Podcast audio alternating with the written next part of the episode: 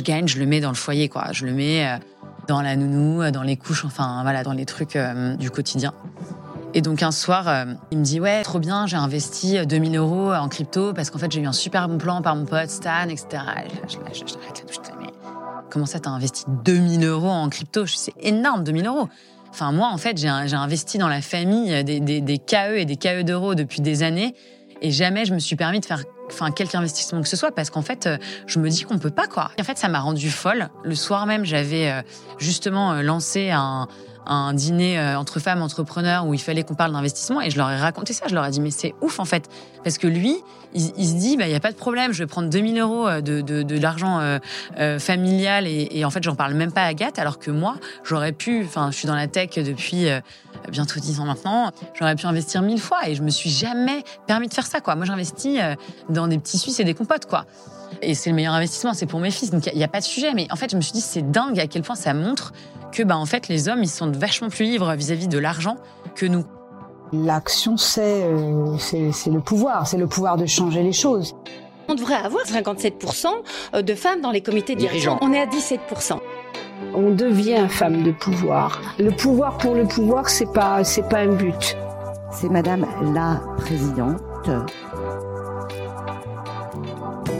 Alors bonjour Agathe, euh, vous êtes une femme qui parle chiffres, croissance et réseau dans le monde de la tech, ce qui fait plaisir.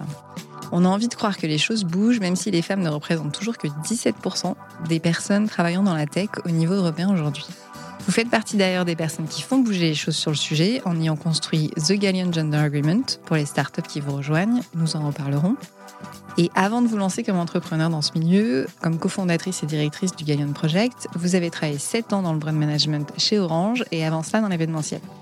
Ensemble, nous avons parlé d'être une femme dans un monde d'hommes, de sororité, de pouvoir d'influence et de pédagogie. J'ai eu envie de poursuivre l'échange. Et vous, qu'est-ce qui vous a donné envie de participer au podcast? Bonjour Nelly, merci beaucoup pour euh, votre invitation. Bah, ce qui m'a donné envie de participer au podcast, c'est le titre qui me parle énormément, euh, le pouvoir au féminin même si la notion de pouvoir pour moi est assez euh, corrélée euh, justement euh, au masculin. Et ce qui m'a intéressé, c'était de discuter avec vous de comment aujourd'hui on appréhende le pouvoir en étant une femme, comment on peut diriger, comment on peut avoir de l'influence sur le monde d'aujourd'hui en étant une femme. C'est un sujet qui me tient énormément à cœur. Et aussi, je trouve que de mettre en lumière euh, des rôles modèles euh, féminins dans différents domaines, c'est fondamental. On a vraiment besoin de se nourrir les unes des autres et de nourrir aussi euh, l'univers pour les hommes. Donc, je pense que ce que vous faites est essentiel. Donc, je suis ravie de pouvoir y participer. Merci beaucoup. Alors, du coup, c'est quoi le pouvoir pour vous? Le pouvoir, pour moi, c'est hum, avoir une influence sur les choses. Ça va beaucoup avec la notion de puissance pour moi, le pouvoir est assez masculin quand je ferme les yeux et que je m'imagine euh, ce que je vois quand on dit pouvoir. Mais voilà, c'est d'être capable de diriger, de l'idée euh, les autres, en fait, euh, d'avoir une influence, en fait, sur le cours des choses qui arrivent. L'influence, c'est intéressant parce que c'est quelque chose qu'on n'a pas forcément encore abordé dans le podcast. C'est quoi l'intérêt du pouvoir d'influence pour vous et comment on joue avec cette influence, en fait? En fait, le pour moi, l'influence, bon, aujourd'hui, c'est un peu galvaudé parce que c'est pas mal utilisé dans le milieu des réseaux sociaux, mais c'est euh, c'est réaliser euh, qu'on a justement euh, un pouvoir en fait sur les gens, c'est-à-dire que on peut par ce qu'on fait, par nos actions, par ce qu'on dit, changer le cours des choses. Et donc pour moi, l'influence, c'est pouvoir donner une direction en fait. Et c'est pas forcément dans les mots, c'est aussi dans les actions. Et typiquement, on voit aujourd'hui, les plus grands influenceurs sont restent encore quand même beaucoup les politiques, hein, parce que c'est ça qui influe sur notre vie euh, au quotidien. Mais c'est aussi devenu euh, des entrepreneurs, notamment euh, les Elon Musk, Mark Zuckerberg, beaucoup d'hommes. Mais c'est des gens qui vont avoir une influence en fait dans notre vie de, tous les jours. Ok. Et en quoi c'est important pour vous que les femmes prennent de la place dans cette notion de pouvoir d'influence? Mais parce que euh, on est quand même dans un monde qui reste encore aujourd'hui euh, très patriarcal, et donc on a besoin de se faire une place en, tant que femme. En ce moment, on, a pas mal de MeToo encore qui revient, euh, et en fait moi ça me fait halluciner en fait le type de comportement polémique, c'est le comportement de Gérard Depardieu dans un des déplacements qu'il a fait en Corée, et on voit très bien qu'aujourd'hui le comportement de Gérard Depardieu offusque et qu'on n'a plus du tout envie de ça. Et je dirais que moi, je le ressens dans mon milieu aussi, dans le milieu des startups et plus généralement dans le milieu de l'entreprise. Moi, quand je discute avec euh, des jeunes patrons de, start-up, les comportements comme ça, un peu lourds, euh, qui sont à la limite de la misogynie, euh, sont complètement bannis en fait des jeunes entrepreneurs. Là, je parle plutôt des hommes, donc qui ont entre 25 et 40, enfin, ils, font super attention de la manière dont ils se comportent avec les femmes, même dans, la manière dont ils font de l'humour. Je pense que c'est grâce à l'influence qu'ont pu avoir bah, les femmes dans, dans MeToo et, le fait qu'on puisse en parler sur les réseaux sociaux, dans les médias, ça fait vraiment changer le cours des choses. Et donc pour moi, voilà, on a montré que les femmes avaient du pouvoir quand on a repris la parole et qu'on a vraiment réussi à dire ce qui nous plaisait et ce qui nous plaisait plus et les comportements qu'on avait envie ou pas dans la société, quoi. Comment vous diriez que ça évolue? Parce que vous dites que ça commence à évoluer, les gens font très attention aujourd'hui dans le monde de la start-up. Est-ce que les femmes sont plus à l'aise dans ces milieux-là aussi? J'ai toujours du mal à, répondre à ce genre de questions parce que c'est très euh, subjectif. J'ai pas de quanti à, vous donner euh, sur ce sujet-là. Moi, j'y travaille, donc, euh, donc j'espère que les femmes sont plus à l'aise dans ces milieux-là. Force est de constater que c'est toujours très compliqué de recruter des femmes dans le milieu de, de la tech, que c'est très compliqué d'entreprendre aussi dans ces milieux-là. Les chiffres évoluent, mais très faiblement. Euh, aujourd'hui, il y a 2% de l'investissement euh, dans l'économie de la tech qui va euh, sur des fondatrices ou même des, des, équipes avec un fondateur et une fondatrice. Donc, enfin, 2%, ça veut dire qu'on n'existe pas en fait. Donc, il y, il y a un vrai travail à faire. En tout cas, moi là où je suis euh, optimiste, c'est que euh, sur la génération de jeunes euh, entrepreneurs hommes, ils ont très envie en fait de travailler avec des femmes. Il y a de plus en plus de couples de fondateurs, fondateurs, fondatrices qui se lancent. Au sein du Galion, on en a deux, Clémentine Lalande et Pierre Joly, là qui se relancent justement dans, sur des sujets dans, dans l'énergie, dans le bâtiment et l'énergie. Et on sent qu'il y a une volonté, voilà, d'inclure davantage de femmes. Mais voilà, la réalité du terrain, c'est que ça prend énormément de temps et il faut qu'on en parle, il faut qu'on fasse de la pédagogie vous citiez le Gender Agreement euh, au début du, podcast. Et donc, euh, nous, notre rôle euh, au sein du Gagnon, c'est vraiment d'aider justement ces entrepreneurs avec des idées d'action pour que leurs entreprises soient plus inclusives. Typiquement, quand on fait du recrutement, si on recrute dans la tech et qu'on a envie d'avoir plus de femmes, dans le langage qu'on va utiliser, voilà, il faut pas forcément dire on va recruter un ninja codeur parce que ninja codeur, c'est plutôt euh, un homme qui va s'assimiler à ça plutôt qu'une femme. Faire attention aussi quand on est dans une équipe euh, bah, d'avoir euh, dès le départ des femmes, parce que on sait très bien qu'une équipe qui grandit avec deux, deux, trois, quatre, cinq, six hommes, au moment de recruter une femme, bah, quand on est six, il y a déjà un espèce de gang, de clan qui s'est créé. Et donc du coup, il faut faire très attention dès le départ à être paritaire, parce qu'après, on a vraiment du mal à réinverser la tendance. Et en plus, une fois qu'on a commencé à grandir, il faut faire très attention aussi sur comment on peut euh, faire en sorte que les femmes se sentent bien dans l'environnement euh, tech. Donc, qu'il n'y ait pas de blagues un peu euh, miso ou un peu trop lourdes, qu'il y ait des projections de carrière pour les femmes dans la tech. On sait que les femmes sont assez douées, notamment dans les métiers techniques, à faire à terme du management. Donc, il y a vraiment des tracks en fait d'expertise sur du management qui peuvent être plus favorisés pour des femmes. Qu'il y a des sujets au moment de la maternité notamment où il y a plein de choses à mettre en place. Il y a tout un, un environnement en fait à créer pour que les, les femmes se sentent bien dans l'environnement tech. C'est pas gagné. Moi, j'ai un, un, un fonds d'investissement de 60 millions. Je ne suis pas euh, expert euh, en, en, investissement. Je me suis entourée de personnes, de Kevin Kuipers, euh, Willy Brand pour pour monter ce fonds qui sont excellents investisseurs. Donc voilà, il y a aussi euh, tout un, imaginaire à créer. Il faut se lancer en, tant que femme. Il faut vraiment pas avoir peur. C'est pas un environnement hostile. Il y a énormément de, gens hyper bienveillants dans ce milieu-là, et, euh, et donc ça commence un petit peu à évoluer. Je vais revenir sur le lancement de fonds d'investissement. Il y a quand même aussi des choses, c'est que les femmes sont moins formées euh, aux questions de chiffres. C'est pour ça qu'en intro, mmh. j'ai dit vous parlez de chiffres parce mmh. que c'est vrai que je vais pas dire que c'est honteux pour nous, mais en tout cas, il y a moins de formation pour les femmes sur l'investissement. Alors peut-être qu'elles vont moins le chercher aussi. Comment vous, vous vous êtes vraiment lancé là-dessus et vous avez eu envie de, de vous former et d'y aller en fait? Déjà, qu'est-ce que vous a donné l'idée et comment après vous vous êtes fait accompagner sur ces sujets-là?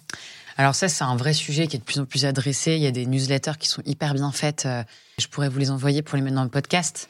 En fait, moi, je me suis euh, lancée dans cette aventure euh, parce que je baigne dans ce milieu-là et qu'en fait, euh, bah, les entrepreneurs dans la tech, le cycle, c'est euh, ils montent une entreprise, euh, ils la revendent, ils gagnent un peu d'argent, ils en remontent une autre, ils gagnent encore plus d'argent, ils investissent les uns chez les autres. Je dis bien les uns chez les autres parce que y a ce sujet aussi d'investir chez des femmes. Alors, il y a de plus en plus d'entrepreneurs qui investissent chez des femmes, notamment mon associé Jean-Baptiste Rudel qui fait énormément de d'investissement et de pédagogie sur ces sujets-là.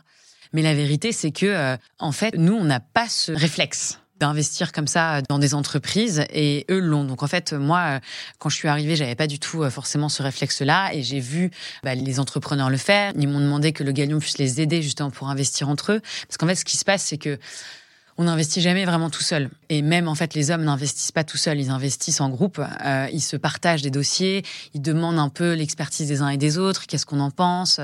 Et ça commence très jeune. Ça commence à, à l'école de commerce, en fait. Ils commencent à boursicoter un petit peu ensemble. Ils se font des clubs de vin. Et pendant le vin, et eh ben, on parle un peu business, etc. Pendant que nous, les femmes, je sais pas, mais moi, dans mon école de commerce, j'avais pas euh, de, de, wine club euh, entre nanas. Euh, les mecs étaient plutôt entre eux et moi, ils m'invitaient pas tellement. Nous, on allait plutôt prendre des cafés et se raconter la vie et se dire ce qui s'était passé à la dernière soirée. Et donc, c'est un peu caricatural, hein, mais en tout cas, moi, ce que c'est ce que j'ai vécu dans, dans, mon école. Et donc, il faut vraiment qu'il y ait aujourd'hui plus de femmes qui se lancent dans l'investissement. Moi, maintenant, j'en vois. Il y a Léa Capital qui est là, il y a Sista qui fait plein de choses, mais en fait, ça devrait se passer vraiment, vraiment dès d'où le besoin de pédagogie sur, ces sujets-là. Et donc moi, je me suis lancée bah, un peu par mimétisme, parce qu'en fait, moi, euh, au sein du Galion, j'ai exactement les mêmes chiffres. Il y a 80% d'hommes et 20% de femmes. Et donc, en fait, je les écoutais, ils m'ont vachement euh, donné envie. Et puis, euh, bah, grâce à eux, on a monté ce fonds d'investissement aujourd'hui, qui est un fonds qui est assez ambitieux, hein, puisqu'on a levé 60 millions d'euros. On a investi dans des jeunes startups entre des tickets entre 500K et, et 2 millions. Et donc, en fait, moi, c'est venu finalement assez naturellement, enfin, au bout quand même de six ans. Non, donc ça, prend du temps. Et puis après, moi, à titre perso, euh, j'ai pas d'argent, donc aujourd'hui, je peux pas investir. Mais en fait, quand on discute avec des jeunes femmes, ça veut dire quoi, pas avoir d'argent? Parce qu'en fait, si j'ai de l'argent, comment je place mon argent? Oui, j'ai déjà acheté un appartement, j'ai fait un petit investissement dans une euh, start-up euh, euh, Wiser. Est-ce qu'on a pris une assurance vie? Enfin, est-ce qu'on a mis un peu d'argent en bourse? Et nous, on s'est rendu compte entre entrepreneurs du, du gagnant, entre femmes entrepreneurs, que bah, nos pères hommes, ils investissaient pas mal en bourse déjà euh, dès le début. Ils faisaient beaucoup de crypto. Il y a eu tout un truc autour de la crypto. On était là, mais attends, euh, nous, euh, on n'investit pas du tout en crypto. Il faut qu'on investisse un peu en crypto. Donc en fait, c'est venu, c'est temps avec les gens, mais clairement, c'est pas du tout naturel. Et même au sein du Galion, les femmes entrepreneurs, c'est un peu le cadet de leurs soucis. C'est-à-dire que nous, on est à des âges aussi. Enfin, on n'a pas la même vie que nos pères entrepreneurs quand on a 30 ans.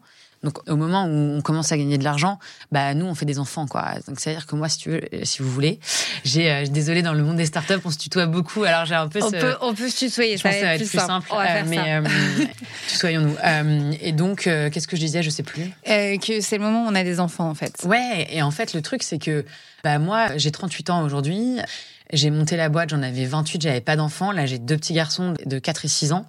Et donc, en fait, j'ai un peu fait monter ma boîte, fait mes enfants. Euh, Enfin, j'avais le sentiment que j'avais pas tellement de place pour autre chose. Là où, bah, enfin, en fait, mon mari, euh, il a son groupe de copains dans lequel il investit. Et d'ailleurs, je vais raconter une anecdote qui est assez parlante, c'est que euh, moi, en fait, mon mari est entrepreneur, et donc euh, c'est moi qui ramène l'argent depuis à peu près 6 à 8 ans que quand même c'est moi qui ramène l'argent. Lui, il a monté sa boîte, on était hyper d'accord. Moi, j'ai monté ma boîte, mais j'avais de la chance d'avoir un salaire. Et moi, c'est-à-dire que tout ce qu'on a, tout ce que je gagne, je le mets dans le foyer, quoi. Je le mets dans la nounou, dans les couches, enfin voilà, dans les trucs euh, du quotidien. Un matin, je prends ma douche, je rentre dans la chambre, etc. On avait deux enfants, euh, on était en galère sur deux appartements, enfin la vie quoi, quand t'as 35 ans quoi. Et il me dit ouais bébé, euh, trop bien, j'ai investi 2000 euros en crypto parce qu'en fait j'ai eu un super bon plan par mon pote Stan, etc. Et je, j'arrête la douche, mais comment ça t'as investi 2000 euros en crypto? C'est énorme, 2000 euros. Enfin moi en fait j'ai investi dans la famille des, des, des KE et des KE d'euros depuis des années. Et jamais je me suis permis de faire enfin quelque investissement que ce soit parce qu'en fait euh, je me dis qu'on peut pas quoi. Et là en fait toi joli cœur euh, t'arrives et tu me dis t'as investi. En fait ça m'a rendu folle. Le soir même j'avais euh, justement lancé un, un dîner entre femmes entrepreneurs où il fallait qu'on parle d'investissement et je leur ai raconté ça. Je leur ai dit mais c'est ouf en fait. Parce que lui il se dit bah il y a pas de problème je vais prendre 2000 euros de l'argent familial et, et, en fait j'en parle même pas à Agathe alors que moi j'aurais pu enfin je suis dans la tech depuis bientôt dix ans maintenant, j'aurais pu investir mille fois et je me suis jamais permis de faire ça, quoi. Moi, j'investis euh, dans des petits Suisses et des compotes, quoi. Et c'est le meilleur investissement, c'est pour mes fils. Donc, il n'y a, pas de sujet. Mais en fait, je me suis dit, c'est dingue à quel point ça montre que, bah, en fait, les hommes, ils sont vachement plus libres vis-à-vis de l'argent que nous, quoi. Et donc, à partir de ce moment-là, j'ai commencé un peu plus déjà à me dire, OK, euh, il y a une partie de l'argent que je vais prendre et que je vais investir. Et c'est même pas un sujet euh, perso de se dire, lui, il investit pour lui, et moi, j'investis, enfin, parce que lui, il investissait aussi pour le foyer, etc. C'est juste, cette espèce de, de, biais qu'on a nous les femmes de se dire bah non, d'abord on, on investit dans la famille quoi. Tout ça pour dire que euh, se lancer, moi je pense que euh, c'est vachement aussi les gens qui t'entourent euh, qui font que bah, tu vas te lancer à un moment ou pas. Et si j'avais pas été dans la tech et si j'avais pas été entourée d'entrepreneurs qui eux-mêmes investissent et qui m'ouvrent les yeux sur un certain nombre de choses et qui m'apprennent aussi, je l'aurais jamais fait. Non, mais euh, c'est super intéressant ce sujet pour plein de raisons. Déjà, par rapport au yaourt et au petit pot, il y a quand même une théorie hein, dessus. Il y a la théorie du, du pot de yaourt de Attends, tu connais Tito euh, toutes les théories. Euh, de Tito Lecoq. Non, mais il y en a une, mais dans, ces, dans cette théorie-là, théoriquement, la femme gagne moins. C'est l'idée que l'homme investit plus justement sur la voiture, etc. Enfin, sur les choses sur lesquelles il pourra repartir avec quand ils sont séparés, et les femmes sur les pots de yaourt. Ce qui est intéressant dans ton concept, c'est que même dans le cadre inverse, où finalement tu gagnais plus, tu investis quand même dans les pots de yaourt. Bon, dans les appartements aussi. oui. Non, mais oui, j'ai investi plus Mais ouais, je me, je trouve que c'est là où tu vois euh, nos biais et nos plafonds de verre en fait. Alors qu'on pourrait dire que c'était l'inverse. Et plus loin que ça, euh, cette différence d'investissement elle a aussi un impact après sur les différences de revenus qu'il y a entre hommes et femmes à plus long terme et sur les différences de pouvoir entre guillemets, puisque investir dans une entreprise, c'est aussi participer euh, au CA de l'entreprise aussi. Mmh. Et donc une femme qui investit peut aussi avoir plus de pouvoir ou d'influence dont tu parlais depuis le début. Donc, euh, mais, mais moi, je trouve que ça, ça change vachement parce que quand j'ai fait mon dîner, notamment de se retrouver entre femmes et de pouvoir en parler. Moi, je suis très pro réseau mixte, hein, mais en mmh. fait, de temps en temps, on a juste besoin de se retrouver entre nous parce qu'on peut partager des sujets que les hommes en fait peuvent pas vraiment euh, comprendre. Et notamment là, ça nous a permis de nous dire ah ouais donc en fait nous on a tout un peu de thunes, on a tout un réseau, mais en fait on n'investit pas et toute la partie invest on la laisse à nos mecs euh, alors qu'en fait on est des, énormes guerrières euh, sur toute la partie. Enfin moi je suis entourée de femmes vraiment exceptionnelles qui m'ont monté des boîtes de malades et en fait elles te disent ouais non mais en fait l'invest je le laisse gérer par mon mari. Bah ouais, parce qu'en même temps, j'ai fait deux gamins ou parce que euh, c'était comme ça chez moi et tu reproduis un espèce de truc euh, comme à la maison. Et là, on a une espèce de prise de conscience. On se dit, bah non, en fait, il faut qu'on s'y mette, il faut qu'on le fasse entre nous. Et là, il y a plein de réseaux. Moi, je fais partie d'un réseau de BA avec euh, Roxane Varza, Catherine Barba, enfin, plein de femmes extraordinaires. Et en fait, il y a toutes les générations, il y a plein de jeunes femmes qui viennent de rejoindre. Et donc, entre nous, on s'envoie des deals, on, se stimule. Et ça, typiquement, Roxane Varza, la directrice de Station F, fait beaucoup de choses pour que euh, justement les femmes puissent un peu reprendre euh, du pouvoir euh, là-dessus. C'est intéressant ce point sur la sororité euh, vu de l'extérieur, parce que du coup, je fais pas du tout partie du monde de la tech. Moi, je vois beaucoup de sororité, en tout cas au travers de LinkedIn, sur les femmes de la tech entre elles. Même plus peut-être que sur d'autres réseaux. Alors, est-ce que vous êtes moins nombreuses peut-être, notamment avec euh, c'est Caroline Ramad avec Sista, hein, euh, et qui met qui met beaucoup de choses. Caroline, c'est 15 Tech. C'est 15 Tech, pardon. Mais non, mais c'est elle fait énormément Caroline aussi. 15 Tech, justement pour qu'il y ait plus de femmes dans la tech. Et Sista, qui est une super initiative, c'est Tatiana Jama et Céline Lazorte, euh, qui est une association euh, pour qu'il y ait plus d'investisseurs, enfin plus de personnes qui investissent en fait dans les femmes dans la tech. Ok, du coup j'ai confondu, mais ça montre qu'il y a un mouvement qui fait. on est tout un peu. Euh, ça montre qu'il y a un vrai mouvement. Moi, je trouve ça intéressant et je me demande quelle force ça apporte à la tech, parce que j'ai vraiment l'impression, enfin, c'est un sentiment de l'extérieur que à la tech, particulièrement la sororité est visible, qu'elle est affichée, mmh. parce qu'elle n'est pas forcément affichée partout. Et je me demandais quelle, quelle force ça a apporté justement euh, dans la tech. Est-ce que ça fait bouger les choses? Bah, C'est toujours extraordinaire euh, quand on est, euh, on est, on est plus fort ensemble. Donc c'est sûr que, dès qu'on a ce sentiment de, de groupe, dès qu'on fédère en fait un petit groupe de femmes, bah, c'est beaucoup plus puissant. Et comme on est dans la tech, on se sert aussi des outils qu'on a pour démultiplier le message. Et du coup, c'est ce que c'est très bien faire, notamment Sista.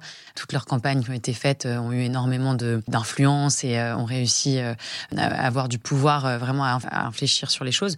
Et c'est vrai que euh, je pense qu'on se soutient toutes dans nos actions, dans nos postes, parce que euh, on est aussi une génération, on a envie de montrer qu'il y a une sororité euh, versus peut-être des femmes qui sont passées avant nous, qui elles devaient prendre leur place. Et je pense que nous, on doit aussi prendre notre place, mais elles ont fait un travail extraordinaire où nous, on se sent plus légitime que celle d'avant, qui faisait beaucoup plus de mimétisme en fait sur les hommes, et nous, on arrive à être un petit peu nous-mêmes, et comme on est plus nombreuses, on se serre les coudes.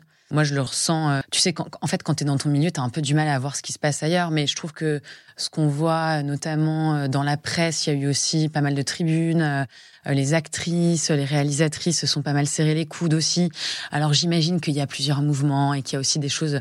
Mais oui, je pense qu'il y a globalement, à l'échelle du monde, en fait, et de la société, une espèce de, de sororité depuis quelques années là qui émerge.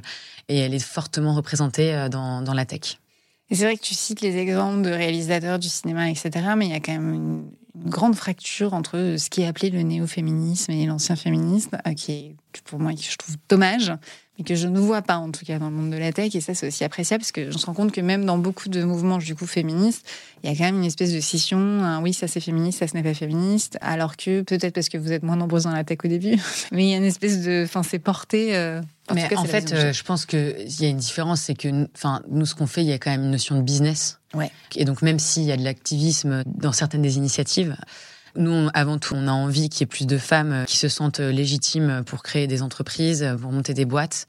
Derrière, il y a un enjeu sociétal très fort, hein, parce que la tech, on voit très bien à quel point elle influe dans nos vies, notamment dans l'IA, comment elle les nourrit. Il est important que les femmes aussi puissent nourrir tous ces outils, parce que sinon, ça va juste être encore pire dans, dans les années à venir. Et donc moi, j'avoue que je trouve que tous ces débats féministes font pas tellement avancer la cause, même si je comprends. je, veux, je veux pas rentrer dans des sujets que je connais mal.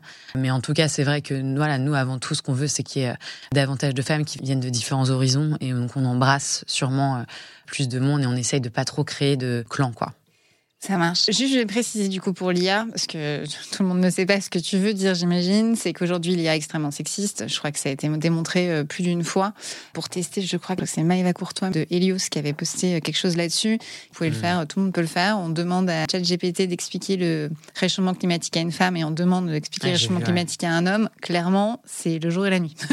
Donc, euh, l'IA étant sexiste, plus il y aura de femmes qui interviendra et plus il y aura de femmes qui prendront la parole, moins l'IA sera sexiste hmm. puisqu'il se nourrit de nos prises de parole. C'était ça l'idée, j'imagine. Exactement. Euh, enfin, il y a plein d'exemples qui montrent, mais c'est l'exemple allemand euh, de l'airbag euh, dans les voitures. C'est-à-dire que c'était testé sur des hommes allemands de 2 mètres et quand tu mettais une femme, et eh ben, dans les accidents, elles étaient moins bien protégées parce que tous les tests étaient réalisés sur des hommes de 2 mètres. Enfin, je, caricature. mais... Et donc, en fait, ça, on le retrouve beaucoup dans, dans tous les algorithmes et dans l'IA. Moi, j'ai fait le test sur les levées de fonds et c'est marrant parce que quand tu demandes à l'IA, donne des conseils pour lever des fonds, je suis un homme, donne des conseils pour lever des fonds, je suis une femme.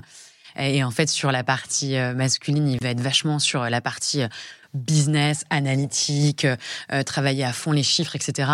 Et sur les femmes, il va être beaucoup plus sur travailler ton réseau, être beaucoup plus dans le marketing, etc. J'ai beaucoup aimé ce poste de Maeva et je m'étais dit que j'allais faire la même chose pour l'élever de fonds parce que c'est, c'est exactement les mêmes mécanismes. Ben, c'est ça. Et ça peut être fait avec n'importe quel sujet. Du coup, en général, en gros, les femmes sont un peu traitées comme des enfants et les hommes comme des experts.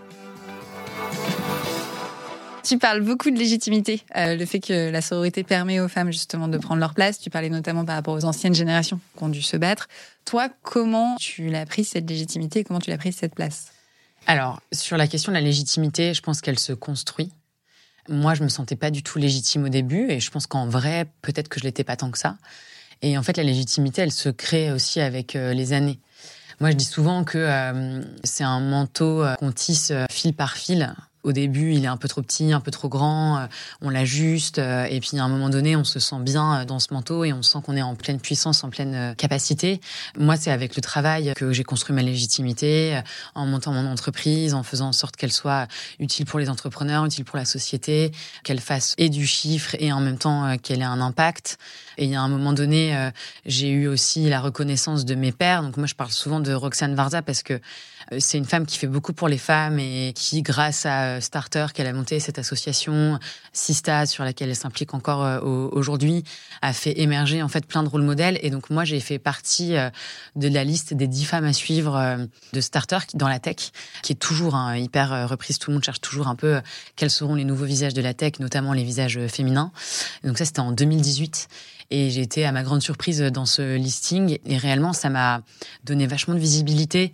Ça a permis de me dire, bah, on croit en toi, vas-y, on va regarder ce que tu fais, ce que tu fais c'est bien et on a envie que tu continues.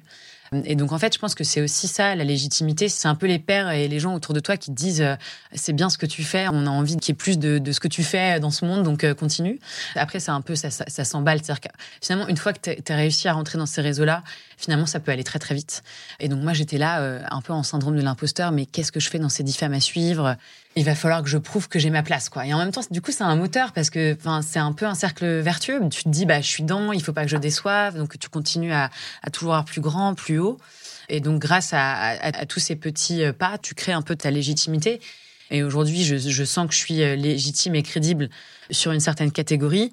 Mais tu vois, euh, quand euh, il y a deux ans, je décide de lancer un fonds d'investissement et que je dois aller euh, pitcher à des investisseurs, leur dire d'investir de, dans mon fonds, je me remets en zone d'inconfort et en zone où je suis plus tellement légitime.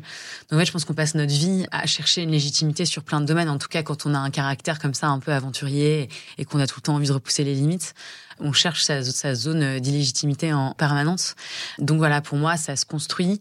C'est pas toi qui le déclare. C'est à un moment donné, c'est l'écosystème extérieur qui dit OK, bah t'as réussi un certain nombre de choses et, là, on estime que t'es légitime sur, sur ce domaine-là. Je pense que quand on le force trop, ça se voit. Et on le voit, des gens qui forcent un peu trop parfois, dans tous les domaines, ça fait un peu fake. Donc voilà, il faut être patient. Euh, c'est marche après marche que ça se construit. C'est quand même intéressant ce que tu dis, ta légitimité finalement. Euh, tu as parlé de Roxane Varzac qui a lancé cette liste. Donc c'est une femme qui a lancé une liste de femmes. Donc la légitimité, c'est vers les femmes. À quel moment tu t'es sentie légitime auprès des hommes? Parce que... Bonne question. ouais, ça c'est, t'as raison. Euh, je... pense que le fait d'être dans cette liste et dans dans des classements typiquement comme Forbes, des 40 femmes Forbes. C'est marrant parce que ça, les, en fait, les hommes comme Forbes, c'est assez masculin. Ils le citent beaucoup. Ils disent ah mais t'as été 40 femmes Forbes alors machin. Et donc euh, ça, ça participe un peu à ta légitimité. Et je pense que quand même, j'ai été euh, entourée euh, d'hommes assez bienveillants. Il a fallu quand même que je tape un peu du poing sur la table et que je rentre en force parfois sur certains sujets, notamment sur ma légitimité en tant que cofondatrice du Galion, le salaire, mes parts, enfin ce genre de choses. Et je pense qu'en fait, malheureusement, tu deviens un peu légitime quand tu commences à rentrer un peu dans le game et taper du poing sur la table euh, un peu fort parce qu'en fait il y a quand même une relation de force euh, entre hommes qui est là. Et donc je sais même pas si aujourd'hui tu vois je me pose encore parfois la question si je suis vraiment légitime euh, dans le milieu masculin quoi. Qu'est-ce qui te fait poser la question? T'as des anecdotes? En fait, ce qui me fait poser la question, c'est moi, en fait parce que je pense qu'on est beaucoup limité euh, par euh, nous-mêmes. Et parfois, euh, tu vois, en ce moment, je suis sur des négociations et en fait, je trouve que je suis pas assez affirmative dans la manière. Tu vois, je me dévalorise encore beaucoup. Enfin, c'est pas que je me dévalorise, mais j'arrive pas encore vraiment à quelque part imposer mes conditions, alors que je suis dans mon projet, dans ma boîte. J'attends encore qu'on adoube un certain nombre de mes décisions, alors que bon, enfin, tu vois, j'ai prouvé, ça fait 10 ans, j'ai 38 ans. Donc c'est plutôt par rapport à ça. Et donc euh, tu vas avoir euh, certains hommes euh, qui vont te dire bah non ça tu peux le faire, ça tu peux pas le faire, et d'autres qui vont te dire mais attends mais bien sûr mais vas-y. Donc en fait, tu as toujours un peu les deux camps qui s'affrontent comme ça. Et c'est en fait, c'est aussi assez euh, vertueux parce que ça te permet de te pousser. quoi. Mais c'est marrant euh, que tu aies relevé ça euh, comme ça. Après, je pense que la crédibilité, elle vient beaucoup quand tu as des hommes qui vont t'inviter à prendre la parole dans leur entreprise ou qui vont te demander leur avis sur des décisions qu'ils doivent prendre. Quand tu es invité à faire des tribunes dans des, dans des médias, ce genre de choses, ça pose quand même une certaine légitimité. Oui, j'ai vu que tu participais beaucoup dans les médias. J'ai vu aussi que tu étais sur les pionniers, c'est ça, de Frédéric Marzella, mm. pour euh, parler des différents pitchs euh, de start-up. D'ailleurs, dans les pionniers, j'ai vu que c'était deux femmes qui euh, répondaient pour les pitchs de start-up, en tout cas dans l'épisode que j'ai vu. Je me demandais du coup, parce que j'avais regardé, il y avait donc, vous étiez deux femmes à pitcher, il y avait un homme et une femme qui pitchaient. C'est marrant parce que les, sujets n'ont pas été traités pareil. C'est-à-dire que sur la femme, il y a beaucoup de commentaires sur la façon dont elle se portait, la façon dont elle s'habillait, la façon dont elle présentait. Et le fait qu'elle ne parle pas de chiffres, justement, et de secteur d'ailleurs, c'était vraiment sur son produit, tout était centré sur le produit. Là où euh, la personne qui pitchait, euh, donc qui était un homme, parlait justement euh, que du chiffre, mais finalement très peu du produit. Et donc je trouvais qu'il y avait une différence assez hmm. flagrante sur la façon de, de présenter. Après, je n'ai que deux exemples. Hmm. Et j'avais remarqué du coup que que dans le pitch. Alors, je me suis posé la question est-ce que c'est finalement sur ces sujets-là qu'on s'attarde selon homme ou femme, ou est-ce que c'est euh, parce que ces hommes et les femmes qui pitchent différemment? Je sais que tu accompagnes beaucoup de pitch, j'imagine. Je me demandais si tu voyais une différence entre les deux. Non, alors, euh, bon, sur ce sujet, euh, c'est intéressant que tu m'en parles parce qu'en fait, dans les pionniers, Frédéric Mazella, donc, qui est le fondateur de Blablacar, il a imaginé cette session de pitch avec une personne qui fait un débrief sur en gros le produit, le marché, et une autre qui fait le donc on va dire le fond, et une autre qui fait euh, la forme, tu vois, dans la manière dont tu pitches, etc. Un peu à l'américaine. Et donc là, il y a une nouvelle formule où tu as donc euh, Frédéric Mazella, il est sur le produit. Là, il a rajouté quelqu'un qui est sur le marché, donc qui était Jean-David Chambouredon, qui est un, investisseur, et moi sur euh, la partie pitch forme. Ce qui m'agace au plus haut point, et Fred le sait, j'en ai parlé avec Jean-David vendredi, c'est que moi, en fait, je sais pas faire que la forme Et en fait, c'est un des trucs où j'étais là, mais en fait, moi, je veux pas juste venir pour euh, dire euh, est-ce que tu as le bon ton, etc. C'est hyper important. Enfin, c'est c'est 80% de la réussite du pitch. Hein. Notre communication, elle est à 80% non verbale. Donc, il y a un moment, je dis pas que c'est pas important, mais moi, en fait, j'ai besoin aussi pour moi, le fond ne va pas sans la forme et, inversement. Et donc, c'est pour ça que tu m'as vu, moi, réagir à ces sujets-là et les autres euh, sur les chiffres. Et donc, moi, je, à chaque fois, je demande à Fred qu'on puisse juste avoir une discussion euh, tous ensemble. Mais bon, lui, il a assez, euh, du coup, il a segmenté les, choses comme ça. Donc, c'est pour ça que tu as eu ce, ce sentiment-là. Mais je suis pas la seule à faire intervenir dans son émission. Il y a aussi Eric Salomon qui est un homme et qui lui intervient sur la forme.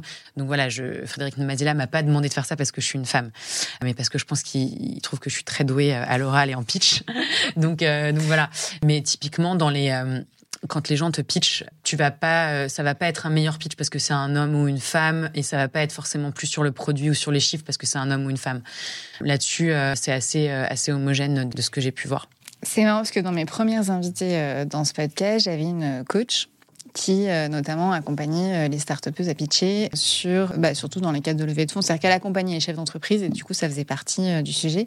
Et elle disait que les start se préparaient particulièrement, notamment aussi à des questions pseudo-sexistes qui pouvaient arriver dans ce genre d'entretien. Donc il y avait vraiment une préparation avec anticipation de tout type de questions mm. de façon très large. Et du coup, vraiment un besoin euh, d'être extrêmement précise surtout. Euh, ça a l'air de te parler. Bah, ça me parle dans le sens où, euh, oui, je pense qu'on pose pas les mêmes questions à un homme qu'à une femme.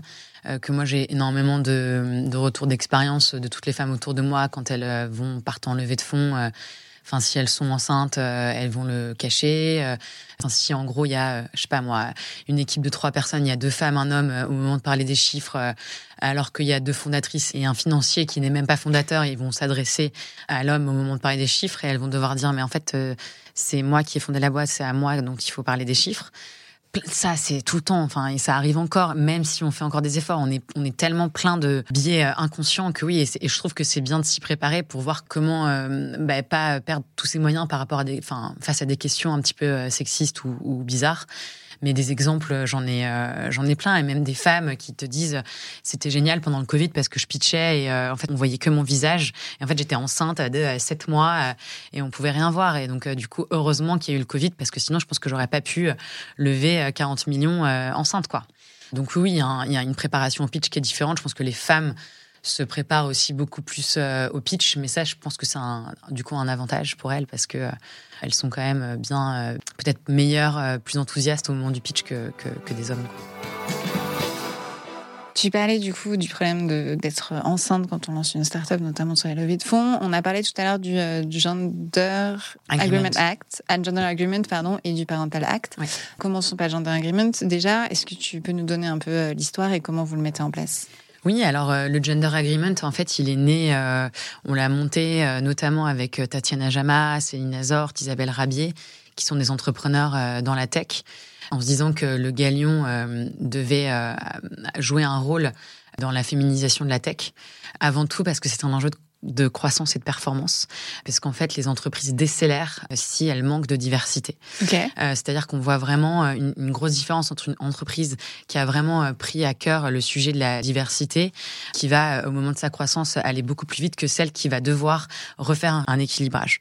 Et donc, du coup, on l'a adressé sous ce prisme-là, et on a monté à peu près une cinquantaine d'actions, enfin d'idées en fait à mettre en place sur trois moments un peu forts pour les femmes. Donc, le recrutement, la promotion et la fidélisation dans les entreprises. On a demandé à ce que 25 euh, actions soient un peu euh, obligatoires euh, dans les boîtes typiquement ce dont je parlais tout à l'heure, faire attention au moment du, recrutement dans la manière dont on s'adresse aux candidats, les évaluations annuelles aussi, que ça soit pas n'importe comment dans l'année, mais qui est vraiment une évaluation annuelle avec des grilles de salaire, parce qu'on se rend compte qu'en fait les hommes viennent à peu près tous les deux trois mois demander une augmentation de salaire là où les femmes le feront jamais.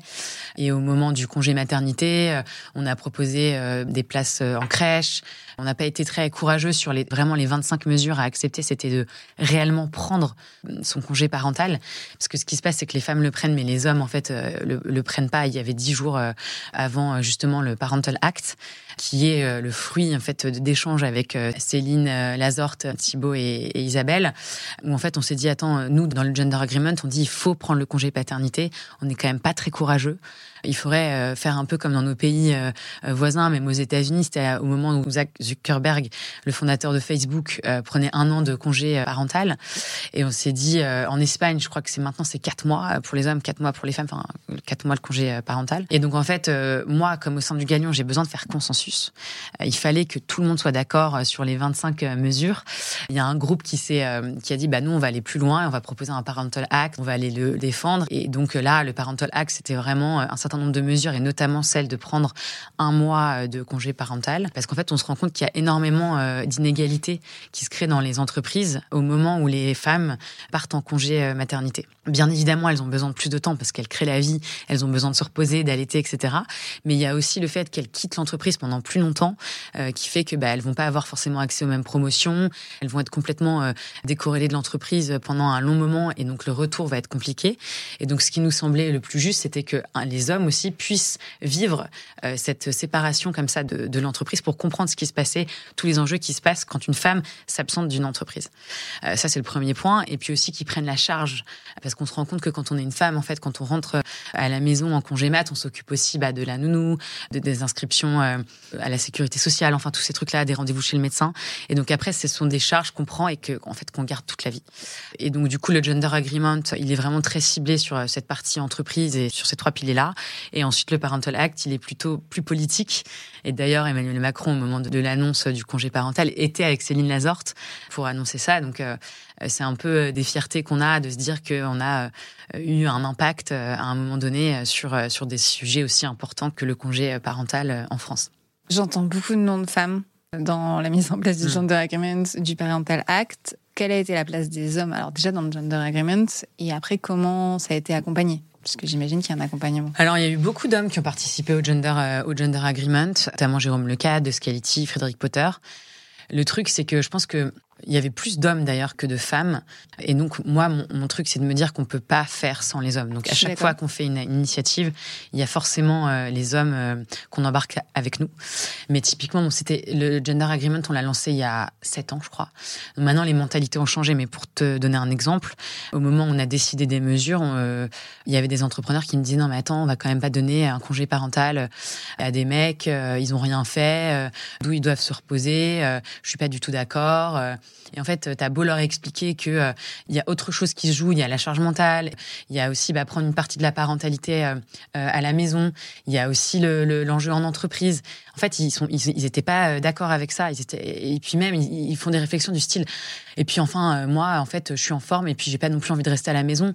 T'es là, mais en fait, moi non plus, j'ai pas envie de rester euh, forcément à la maison avec un tétard euh, sur le sein euh, pendant quatre mois, quoi. Enfin, en fait, moi aussi, j'aimerais bien, si j'en avais la possibilité, bah, de retourner vite au bureau, d'avoir des conversations intellectuelles un petit peu plus abouties qu'avec un nouveau-né et de reprendre ma vie, quoi, d'avant.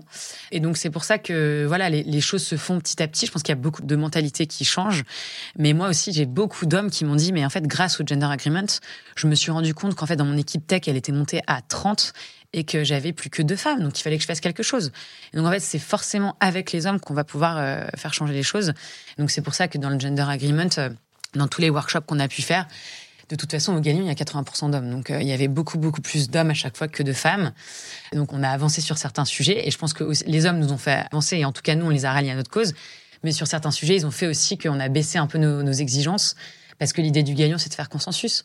Mais au moins, derrière, il y a eu le, Parental Act qui a fait bouger les, choses d'une manière un peu différente que moi, j'aurais jamais pu porter avec le gagnant parce qu'il faisait clairement pas consensus euh, au sein du, think tank. Ok, donc il a été porté en dehors du gagnant. Exactement. Du coup, sur tous les adhérents aujourd'hui euh, du Galien, il y a une obligation d'appliquer au moins 25 des 50 euh, Gender Agreement Act ou pas du tout? Non, il n'y a pas une obligation parce qu'on n'est pas dans cette démarche-là au Galion. dans l'entrepreneuriat, on force pas. Euh, c'est un peu euh, tout est proposé, rien n'est imposé. Euh, mais voilà, ça donne des pistes de réflexion, ça donne des guides qui sont hyper utilisés par les entrepreneurs. Et ça montre aussi qu'un réseau comme le Galion, où il y a énormément d'hommes, c'est important comme message de dire que le Galion se soucie de ça. On a aussi beaucoup œuvré pour toute la partie RSE, environnementale, sociale. Donc c'est des sujets où voilà dans la tech qui sont ultra importants. Et donc un groupe de 450 entrepreneurs prennent le sujet à bras le corps comme ça, c'est ce sont des signaux forts pour l'écosystème. Ça marche. Donc tu as 80% d'hommes, 20% de femmes. Juste revenir à, quelque chose qu'on s'est dit un peu au début. Moi, je me demandais, du coup, quand une nouvelle femme va intégrer euh, The Galleon, si ça lui pose un souci, c'est ça ce 80-20, parce que par rapport au Boys Club dont on parlait tout à l'heure, alors à la fois, on sait très bien quand on rejoint un groupe d'hommes, finalement, théoriquement, ça porte plus, tristement. Mais en même temps, euh, c'est pas forcément évident de s'intégrer et on retrouve finalement euh, des logiques euh, sexistes qu'on qu'on peut retrouver dans la société. Hein. C'est pas propre. Ah bah oui, oui. Enfin, c'est un des gros sujets. Moi, c'est un de mes gros sujets, c'est-à-dire que les femmes, en fait, elles se sentent pas méga à l'aise de rejoindre un et puis c'est tellement pas 2023. Donc aujourd'hui, on a envie d'un environnement qui soit euh, sain, euh, euh, équilibré. Et en même temps, c'est un peu le chien qui se mord la queue parce que si elles viennent jamais, il pourra pas y avoir de, diversité. Donc moi, en fait, je m'attelle à faire en sorte que et j'y arrive pas toujours, hein, que bah, y ait de la bienveillance, qu'il y ait de l'écoute, qu'il y ait pas trop de misogynie, qu'il y ait pas de misogynie. T'as dit pas trop. Pas trop, mais parce qu'en fait il y en a et je, je rentre d'un événement où il y avait encore beaucoup d'hommes et juste on était deux femmes et en fait, tu arrives toujours à, ça à un moment donné. Et donc après, il faut recadrer et offrir un environnement euh, où les femmes se sentent à l'aise pour évoluer. quoi. Et c'est hyper compliqué. Donc forcément, ça me parle. Et, je pense que c'est un des freins pour un certain nombre de femmes de pas euh, venir au galion parce que c'est trop masculin. Enfin, je peux pas dire le, contraire. Et moi, je m'efforce de faire en sorte que ça soit un, environnement euh, qui soit justement assez équitable. Mais, c'est un vrai challenge vraiment de tous les jours. quoi. Comment tu la gères, toi, cette misogynie? Puisque si elle existe, tu dois en avoir aussi, j'imagine. Ouais, euh, alors c'est marrant euh, que tu me poses la question parce qu'en fait, j'ai extrêmement de mal à la gérer. Parce que je pense que moi, je suis dans une. J'ai 38 ans et donc, du coup, j'ai vachement grandi avec ça. Et donc, j'en rigole beaucoup. Enfin, je fais beaucoup d'humour par rapport à ça. Il y a des trucs qui, quand même, me font rire, tu vois. Euh, parfois, je trouve qu'on va un peu trop loin. Mais je me rends compte que ça choque énormément aussi une certaine population il faut que je fasse un travail là-dessus. C'est-à-dire que moi, ma réaction, quand c'est pas trop lourd, j'en rigole et c'est ok et ça va. Mais par contre, je trouve qu'il y a des moments et il y a des personnes avec qui tu peux te permettre de le faire. Et parfois, genre, on est en grand groupe et t'as quelqu'un qui va sortir un espèce de truc hyper miso énorme. Et, là, en fait, je, je sais pas comment réagir. Et donc, je me tais. Et donc, en fait, euh, c'est hyper malaisant et pour euh, moi, et pour les gens, et pour la personne. Bon, la personne, elle a grillé direct qu'elle avait fait un pas de trop. Mais du coup, il faut que j'arrive à trouver un moyen en communication non-violence. Enfin, il faudrait que j'arrive à dire ce que tu as dit, euh, Mathieu, bah là, c'était vraiment déplacé. Je suis désolée, mais on est dans un groupe où là, on peut pas se permettre de dire ça. Et en fait, je n'arrive pas encore à, à, faire ça. Et là, je l'ai réalisé parce que j'ai vécu deux événements où justement un certain nombre d'hommes autour de moi m'ont dit en fait moi je peux plus entendre ça. J'ai pas envie d'être dans un groupe d'entrepreneurs où il y a ce genre de blagues ou de discussions euh, et donc du coup il faut que tu fasses quelque chose il faut que tu saches modérer il faut que tu saches quoi répondre. Et donc là ça va être un de mes challenges 2024 de dire enfin tu vois de réussir à confronter la personne et de dire bah là en fait c'est pas ok ce que tu es en train de dire c'est pas grave on va pas te juger pour ça. Voilà t'as déconné sur cette partie là mais en fait juste euh, dans cette enceinte-là, on ne peut pas parler comme ça, quoi. Et en fait, parfois, je me dis, ah, ça fait vachement à l'américaine, on peut plus rire, etc. Sauf que moi, j'estime être assez équilibré là-dessus. Et je me dis, bah, si c'est euh, au moment de l'after party, euh, euh, de l'apéro, quand on est avec des gens qu'on connaît, c'est ok. Mais dans certains moments, bah, c'est pas ok. il faut que j'arrive à pouvoir le communiquer. Donc, c'est bien que tu m'en parles parce qu'il va falloir que ce soit un sujet qu'il faut que j'arrive à adresser en 2024. C'est marrant que ça vienne des hommes. C'est-à-dire qu'il y a deux choses qui me perturbent dans ce que tu dis. C'est un, ça vient finalement des hommes, donc c'est plutôt positif. Par contre, ce que je trouve quand même original, c'est qu'ils demandent de le faire alors qu'ils pourraient le faire eux, en fait. Ouais, c'est vrai. Mais en fait, ils sont assez. En fait, on est tous assez mal à l'aise. Alors, ça vient aussi dans le regard. C'est beaucoup par les femmes. Et après, on se débriefe forcément tout en mode mais attends mais qu'est-ce qu'il t'a dit mais machin donc après toutes les deux enfin tu là j'ai un exemple en tête mais euh, qui, m'est arrivé donc on va s'en débriefer après et on se le dit entre nous mais parce que je pense qu'on manque encore un peu de courage face à des situations comme ça. Mais moi, je rentre en zone de danger quand je rentre d'un événement et que j'ai des entrepreneurs qui me disent en fait, je, ne supporte plus ça. Parce que moi, j'ai forcément envie plutôt de développer le gagnant avec des entrepreneurs pour qui bah, c'est important euh, d'avoir quelque chose d'équilibré. Et quand ils me disent, bah moi, en fait, Enfin, si tu n'arrives pas à régler ce problème-là, moi, je vais potentiellement plus venir au gagnant. Bah ça, ça me, ça me déchire le cœur. Donc, euh, il faut que moi, je me bouge là-dessus et que euh, les gens déviants, ça soit ceux justement qui font des, des, blagues un peu déplacées ou des commentaires qui vont pas, quoi. Par contre, c'est marrant parce que c'est vrai que que ça vienne des hommes qui disent qu'ils ne peuvent plus, qui partiront dans cette situation, très peu de femmes peuvent se le permettre en fait. Et du coup, je trouve ça plutôt intéressant que ça vienne des hommes et qu'ils disent qu'ils partent. Par contre, oui, le fait qu'ils prennent pas forcément d'action, je trouve ça aussi intéressant parce que après, à voir ce que tu en penses, mais euh, comme tu l'as dit tout à l'heure, les choses bougeront que si les hommes s'impliquent. Mais en fait, moi, peut-être que dans ces moments-là, je pourrais leur dire, euh, bah, Enfin, déjà, euh, la discussion qu'on a, elle est super intéressante parce que bah, je l'ai eue et c'est bien que j'en reprenne conscience. De leur dire, aidez-moi, en fait. Juste euh, quand, quand vous avez ça, moi, je suis une femme, je suis censée l'idée et faire en sorte qu'il y ait une bonne ambiance, une bonne expérience. Et donc, en fait, je ne sais pas quoi faire. Donc, si vous voyez ça, est-ce que vous pouvez m'aider? À dire, ah, bah non, euh, un tel, euh, en fait, euh, désolé, mais là, c'est pas OK ce que tu es en train de faire. Et c'est peut-être un système qu'il faut que je mette en place. Quand moi, je dis, bah là, en fait, je suis pas hyper à l'aise avec ce qui est en train de se dire, que j'ai euh, un peu euh, des gardes du corps autour de moi, qui, enfin, tu vois, des gens qui puissent m'aider. Dans ces moments-là, c'est un super bon point. Parce que c'est intéressant parce que j'ai déjà lu plusieurs choses qui disent que finalement, quand ça vient d'un homme, c'est déjà plus entendu par un autre homme. Est-ce que c'est positif, négatif? On va pas débattre. Non, mais après, tu passes toujours pour la fille. Ah bah oui, tu vas toujours le côté, t'es un peu hystéro, féministe. Enfin, tu vois, c'est tout le temps ça. Alors qu'un mec, c'est clair, c'est clair, c'est clair. Il faut que je réfléchisse à un stratagème, à un truc à mettre en place comme ça. Et moi, ça m'est arrivé une fois où euh, j'étais euh, dans un endroit et j'ai eu une réflexion que j'ai trouvée plus que déplacée. J'ai commencé à rentrer dans le dialogue. Je suis pas allée, j'ai plutôt posé la question, bah, pourquoi tu dis ça? Mais c'était un petit comité, parce qu'on peut pas le faire en gros comité. Et c'est marrant, c'est son voisin qui a repris la relève de la conversation. Et du coup, je me suis écartée de la conversation, ce qui m'allait bien. bah oui, c'est ça. Donc, et il n'a pas forcément plus entendu, mais on voyait qu'il avait plus de respect à parler avec son collègue qu'avec moi. Est-ce que c'est bien? Non. Mais, euh, Non, du- mais je pense qu'en fait, il faudrait qu'on soit formé et qu'on apprenne à répondre. Parce que moi, j'ai, en fait, j'ai pas envie. En fait, je pense que ma réponse, je suis en colère et donc je suis énervée. Et donc, comme je suis dans le milieu pro, je peux pas Enfin, en général, c'est jamais bien de s'énerver. Mais je, je peux pas tellement m'énerver. Il faut juste que j'apprenne à le dire de manière un peu pédagogique et sympa et polie et tout, quoi. Et à pas m'énerver. Et je le vois même quand il y a des hommes qui vont prendre la parole, ils s'énervent aussi, quoi. Donc, c'est des sujets qui sont tellement euh, forts.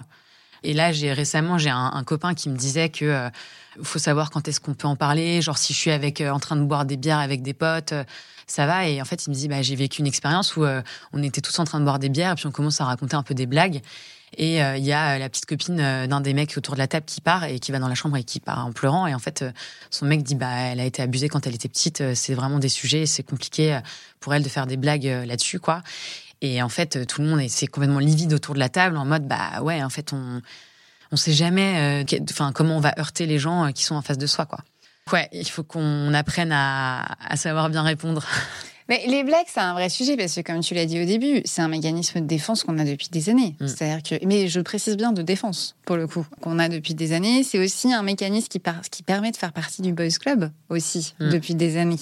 Euh, qui c'est fait clair, le brocode un peu. Bah, c'est ça qui fait qu'une femme peut être finalement acceptée dans un groupe d'hommes. euh, C'est euh, de prendre ça à la légère, d'en rire, voire même d'être encore plus graveleuse dans les limites de ce qu'on puisse faire dans la féminité. Mm. C'est clair. Et c'est vrai que quand on fait partie d'un groupe majoritairement masculin, comme c'est ton cas, en plus un secteur très masculin, comment on se positionne là-dessus, c'est pas forcément évident. Dans les organisations maintenant qui sont plus féminines, il y a plus de femmes, parce qu'au niveau, dans les grosses entreprises, maintenant, au niveau middle management, commence à y avoir 50-50. Pas au niveau de la direction, Mm. mais. Et on voit que le ton change. Le- Ouais, parce que parce qu'il y a plus de femmes pour faire un peu garde du corps, comme tu disais tout à l'heure aussi. Donc, non, je trouve ça intéressant que. Malgré tout ce que tu dis sur la volonté de faire un gender agreement, cette, cette notion de blague reste très compliquée, quoi. Ouais, très compliqué. Si tu devais te donner un conseil à la personne que tu étais avant de te lancer comme cofondatrice et CEO de Gallon Project, ce serait quoi, du coup? Fais attention à la récupération, à ta santé À la- physique et mentale.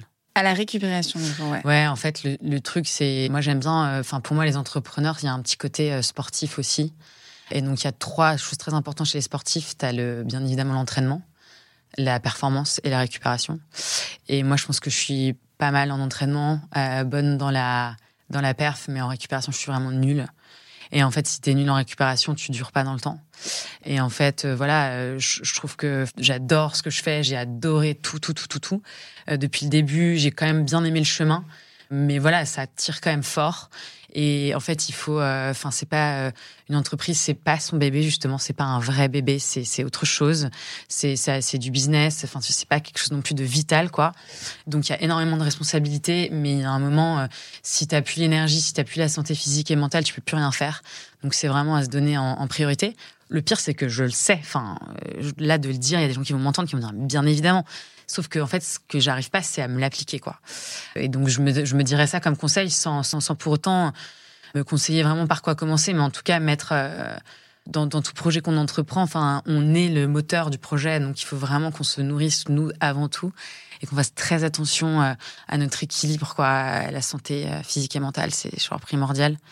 Et là-dessus, il y a un super podcast de Mo Kaker euh, sur la santé mentale des sportifs, qui est hyper intéressant parce qu'il y a aussi beaucoup de paroles libérées sur euh, des dépressions euh, de sportifs qui se font. Il y a, tu sais, celui, le nageur, là, hyper connu, Camille Lacour, qui a fait une grosse dépression, alors que le mec, il est hyper fort et tout. Et il y a de plus en plus aussi de langues qui se délient là-dessus, et je pense que, et dans le milieu de l'entrepreneuriat aussi, donc il faut vraiment être vigilant à tout ça dans un monde où bah, ça va hyper vite. On a les réseaux sociaux, on est, on est sans cesse sollicité. Enfin, il y a un moment donné, il faut décélérer, quoi. Et ça, c'est super important. Après, je, euh, sur les sportifs, euh, tu me corriges si, si je me trompe, mais euh, Camille Lacour, c'était pas aussi lié au fait qu'il avait atteint un peu tous ses objectifs? Parce que j'avais aussi lu ça sur les sportifs, c'est en gros, j'ai atteint tous mes objectifs de championnat, de médaille, etc. Et après, un espèce de chute. Mais tu as un peu la même chose dans, dans plein de domaines, c'est-à-dire que tu as une telle décharge d'adrénaline et tu te fixes des objectifs tellement ambitieux que what's next, toi, et tu as toujours envie de plus. Et donc en fait, c'est aussi bah, comment euh, savoir se fixer des objectifs qui sont peut-être euh, autre chose que juste battre le énième euh, record, des objectifs qui sont pas forcément toujours dans ton sport, mais qui sont ailleurs. Enfin, c'est l'équilibre entre la vie pro et, la vie perso. Donc à Camille, c'est ça, mais il y a aussi des sportifs qui vont jamais atteindre leur objectif et qui sont pourtant au plus haut niveau. Euh, il y a des sportifs qui vont tomber. Enfin, il y a, plein de cas de figure. Et dans l'entrepreneuriat, c'est un peu ça aussi. Enfin, qu'est-ce qui se passe après la première énorme levée de fonds, après le seuil de la rentabilité? Enfin, jusqu'où en fait moi je m'implique en tant que dirigeant? Quel rôle je prends? Quelle image je renvoie? Enfin, et un Camille Lacour aussi, il est devenu euh, égérie de la France en, en, très peu de temps. Donc, comment tu gères tout ça? Comment tu gères la pression? Quand tu es chef d'entreprise, c'est pareil. Tu peux être médiatisé. Tu as la responsabilité de famille, en fait, euh, que tu fais vivre. Enfin, c'est hyper important d'être sain euh, et stable dans sa tête parce que euh, sinon tu peux très vite faire n'importe quoi. Qu'est-ce que tu souhaites aux futures femmes directrices de start-up et même licorne du coup? Je sais pas s'il y a beaucoup de directrices de licorne aujourd'hui. Il y en a quelques-unes, notamment euh, les, les, fondatrices de vestiaires collectifs là qui. Oui. Je souhaite qu'elles s'éclatent. Je pense qu'il faut pas oublier que la vie, on est faite de, enfin c'est fait d'aventure pour s'amuser quoi. Et en fait, il faut pas trop prendre les choses au sérieux et qu'il faut s'amuser. Surtout qu'en fait, le truc, c'est que quand tu décides de te lancer dans, un, dans de la tech, quand tu décides de lever des fonds, d'avoir des investisseurs, d'embarquer des gens avec toi, si tu t'amuses pas et si t'as pas une, vision euh, et une envie comme ça de croquer la vie et de t'amuser, d'embarquer les gens avec toi, ça va être dur, quoi. Donc moi, je souhaite aux femmes d'entrepreneurs qu'elles osent, euh, qu'elles y aillent, qu'elles voient grand et qu'elles explorent, qu'elles s'amusent dans, dans leur aventure. Et qu'est-ce que tu souhaites aux hommes directeurs du coup? Bah, La même chose, euh, la même chose et qu'on fasse tout ça ensemble. Qu'est-ce qui, selon toi, devrait changer dans la société pour arriver à une égalité de pouvoir femmes-hommes? Moi, j'aime bien citer Giroud là-dessus, qui dit que le jour où il y aura euh, autant de femmes euh, incapables des hauts postes, et eh bien, du coup, la femme sera à l'égal de l'homme. Parce que souvent, on dit, ah, je vais nommer une femme dans mon conseil d'administration, enfin, moi, je vais devoir prendre quelqu'un par défaut. Le nombre de, de, mecs qui sont juste euh, nazes dans des conseils d'administration, enfin partout quoi, en politique et tout ça. Bah, le jour où on arrivera à, égalité de nazitude euh, dans ces niveaux-là, je pense que c'est bon, on s'en sera à égalité. Donc elle est pas de moi et je la cite hyper mal, mais tu pourras la mettre aussi en commentaire. Mais je trouve qu'elle est très vraie. Quoi. On demande beaucoup aux femmes. Quand on prend un conseil d'administration, on va devoir euh, le surtaffer, être sûr que on va être tout le temps présente, qu'on va vraiment pouvoir apporter de la valeur. Enfin, moi, quand je demande à des hommes euh, d'être au conseil d'administration, euh, genre, ils me répondent oui tout de suite, alors que les femmes, elles mettent 15 euh, jours à me répondre. Elles ont checké avec la terre entière. Elles veulent savoir sur quel sujet elles vont pouvoir être transformatives dans la boîte. il y a un gap énorme encore. Un vrai gap de compétences, là, pour le coup. Non, non, c'est une, image de soi. Parce qu'en fait, nous, on pense qu'on n'est pas compétente alors qu'on est 15 fois plus compétente que les hommes, euh, ils vont se dire ah mais Agathe elle me propose de venir, bah ouais, je dis ouais parce que c'est que Agathe estime que je suis compétente. Et une femme elle va se dire ah oui mais Agathe est-ce qu'elle a vraiment vu que moi, est-ce que je vais vraiment être bien là-dedans, euh, est-ce que je vais vraiment avoir le temps, etc. Elles, elles se disent pas tout de suite oui quoi. C'est l'image de soi. On est notre pire ennemi les femmes franchement. Et qu'est-ce que tu dirais pour changer ça toi du coup? Ça c'est vachement euh, pédagogique. Pour moi c'est depuis l'enfance c'est hyper éducationnel. Et ça va changer parce que nous, on en a de plus en plus conscience, pardon en tant que femme, en tant que mère. Euh, et je trouve qu'on arrive vachement embarqué. Moi, ça me réjouit quand je vois euh, tous les jeunes papas autour de moi, ils sont à fond là-dedans, quoi. Donc, je me dis qu'il faut qu'on ait de plus en plus avec nous et qu'il faut qu'on éduque nos petits garçons et nos petites filles et qu'il y a un moment donné, ça va marcher.